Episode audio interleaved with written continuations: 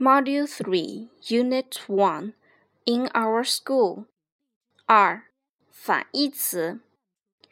clean, dirty, busy, free, behind, in front of, on, under, near far, tidy, untidy, happy, unhappy, or sad, lucky, unlucky, big,